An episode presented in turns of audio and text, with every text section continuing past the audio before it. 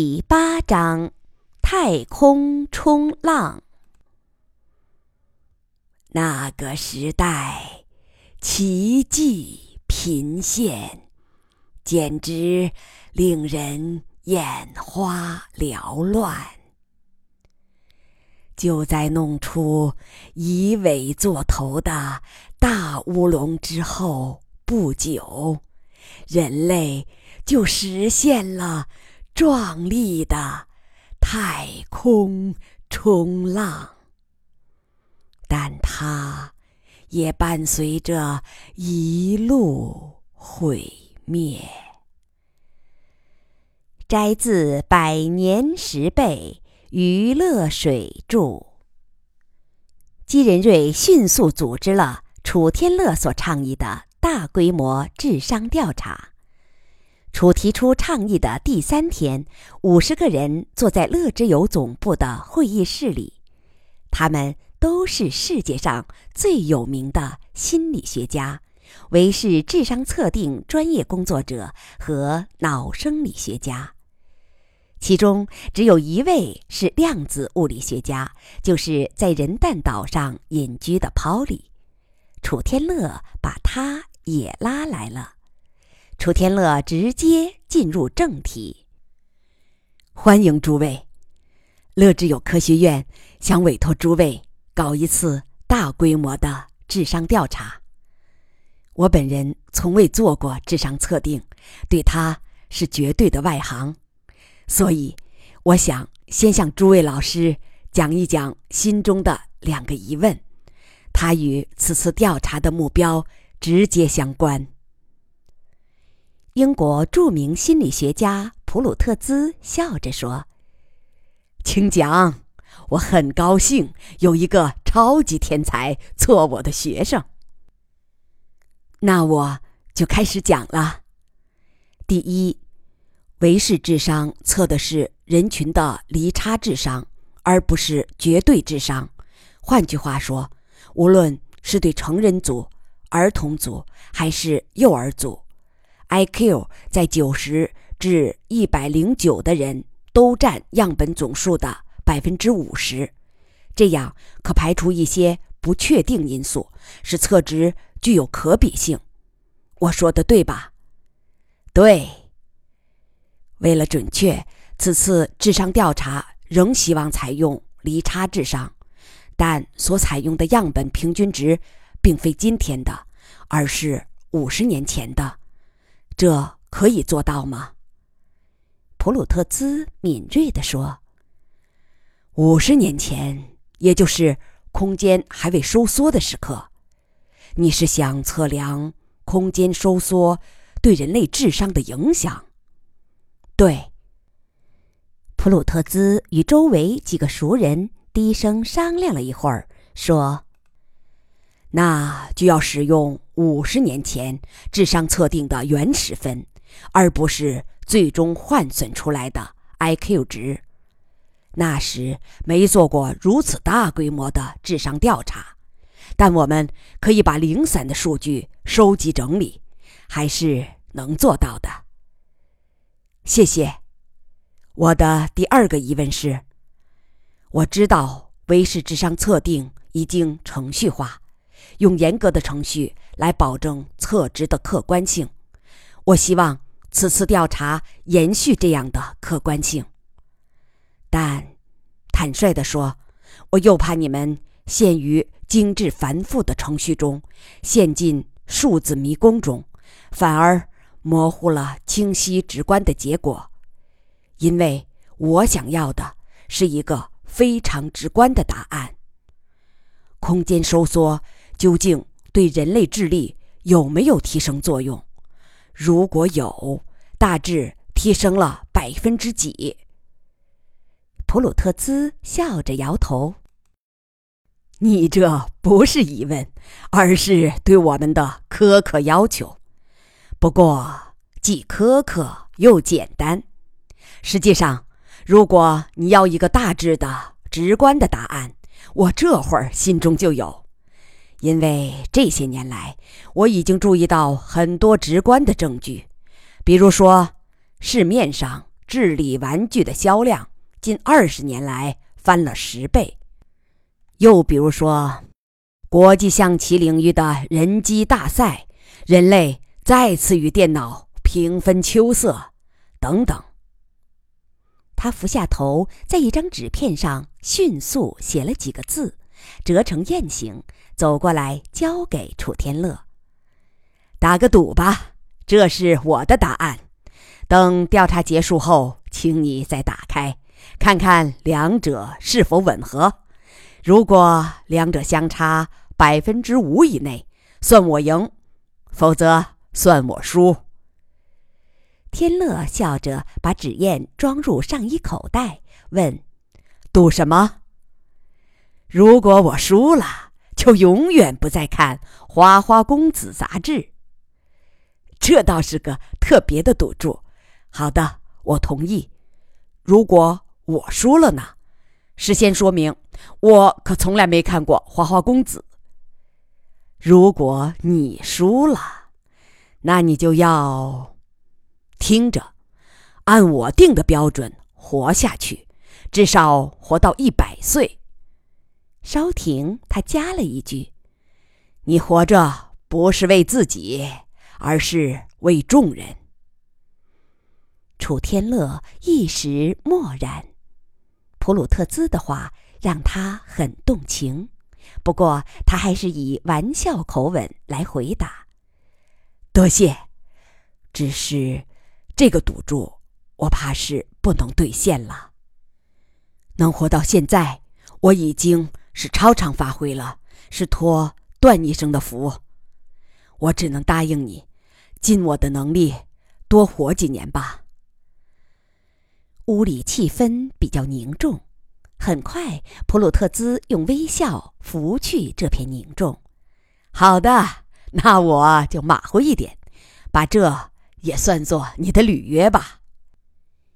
陶里这时也不声不响地在纸片上写了几个字，折成雁形交给楚天乐，简短地说：“我也参加同样的赌注。”楚天乐笑着也把它装入口袋。普鲁特兹说：“哈哈，这一下咱们的赌局更有看头了。陶里先生一向直觉惊人。”百赌百赢，在科学界名闻遐迩。他随即恢复严肃的口吻：“现在，我来讲两个技术性的问题。第一，过去的智商测定是横向的，是测某个个体相对于他所属人群的离差智商，而你要求的智商测定是纵向的。”是测今天的人群相对于五十年前人群的智商变化，这其实是个全新的工作，但我们会努力把它做好。很好。第二点比较难，众所周知的一个预言：突然扔进废水中的青蛙能够逃命，因为突然的强刺激加速了肾上腺素的释放。人类在十九年前就是被突然扔进废水里，从而使各个领域超常发挥。如果测量出人类智商值大幅升高，那么除了本体智力的提高外，应该也有肾上腺素的作用。但两者是无法分离的。我刚才给你的那个百分比就包括了两方面因素。楚天乐稍顿。再难也要分离。我想知道的是，空间压缩对人类智商的确切影响，不能包含肾上腺素的因素。既然是这样，那我冒昧提一个建议：为什么不把动物智商调查包括在内？动物，尤其是几种猩猩，都有可观的智商，并且。得到了充分的研究，有足够的对比资料。最有利的条件是，他们的智商不足以感觉到那锅沸水的存在，完全可以排除肾上腺素的因素。调查结果会更为客观，这对人类智商调查能起到有力的借鉴。他补充道：“当然了，这样做有一个隐含的前提，那就是人和猩猩的大脑没有本质区别。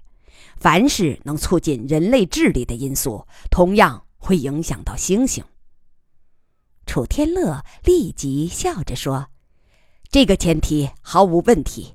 我想在座诸位也不会秉持人类沙文主义。”好的，那我通报一点信息吧。这正是我刚才提出这个建议的基础。我一个朋友在塞内加尔研究黑猩猩已经二十年了。他最近对我说，近几年那儿出现了。非常有趣的事，究竟是什么内容？他没有往下细谈，但楚天乐完全理解了这个消息的分量。你的意见很好，那就在例行的成人组、儿童组和幼儿组之外，再加一个动物组。普鲁特兹先生，这项调查就全权委托给你了，所需人力和经费，你只用。提出清单，直接找姬院长就行。现在联合国的 SCAC 与我们建立了全面合作关系，所以无论是乐之友的资源，还是 SCAC 的资源，你都可以任意调用。